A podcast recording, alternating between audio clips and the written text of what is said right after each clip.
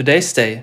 Das finden wir heute wichtig. Eine Golfgeschichte hat eigentlich jeder von uns, beinahe egal, wie alt sie oder er ist. Seit 1974 bewegt sich dieses Fahrzeug in all seinen unterschiedlichen Varianten bis hin zum aktuellen Modell über die Straßen. Tante Frieda, die wohl beste Freundin meiner Großmutter, seinerzeit sich im siebten Lebensjahrzehnt befindend, konnte bereits im Spätsommer 1974 ihren Golf beim Händler abholen. Ein Modell LS Automatik, schneeweiß. Sie fuhr ihn viele Jahre, ich war häufig Gast auf der Rückbank, bis wir eines Tages gegenüber der republikweit bekannten JVA Zelle gegen einen Baum segelten, ganz gemächlich.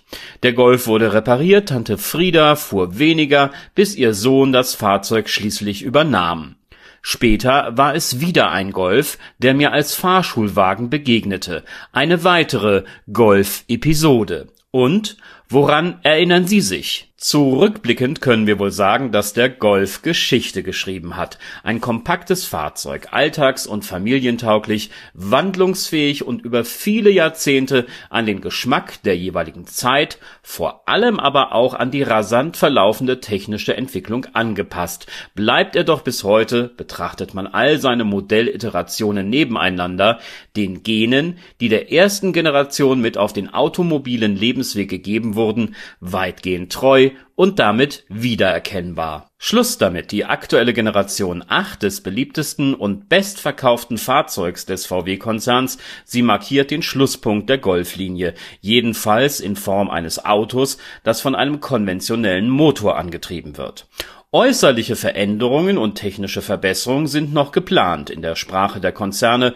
spricht man dann wohl von Facelifts, aber einen Golf 9, der regelmäßig Treibstoff benötigt, um sich dank eines Verbrennungsvorganges in Bewegung zu setzen, ihn wird es nach jetzigem Stand nicht geben und wie wird es weitergehen? Nach dem, was man aus Wolfsburg hört, soll der Markennamen Golf auf keinen Fall aufgegeben werden. Vielmehr wird es darum gehen, einen würdigen Nachfolger zu finden, der mit der vom Hersteller aktuell als zukunftsfähig gesetzten Antriebsart ausgestattet sein soll, sich also mit uns unter Verwendung eines Elektromotors über die Straßen bewegen wird.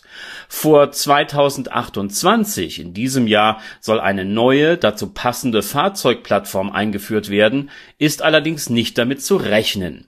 Bis dahin bleibt der Konsument also, sofern er ein artiger Golfkunde ist, seinem jetzigen Fahrzeug treu oder versucht sich im Rahmen einer Interimslösung an einem der zahlreichen ID-Modelle, von denen es in nächster Zeit noch einige mehr geben wird obwohl ich immer für den Golf geschwärmt habe, besessen habe ich nie einen. Gestartet in die Welt des Autofahrens bin ich mit einem gebrauchten schwarzen Twingo.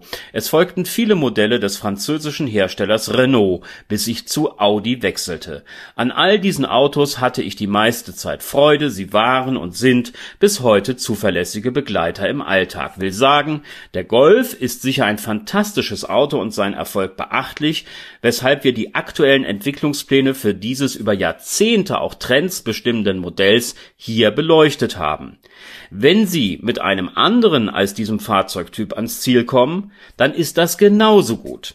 Da VW, was die Zukunft der Automobilindustrie betrifft, immer noch stellvertretend für die gesamte Branche gesehen werden kann, ist es grundsätzlich hilfreich zu wissen und interessant, was der große Hersteller aus Niedersachsen so für die nahe Zukunft plant.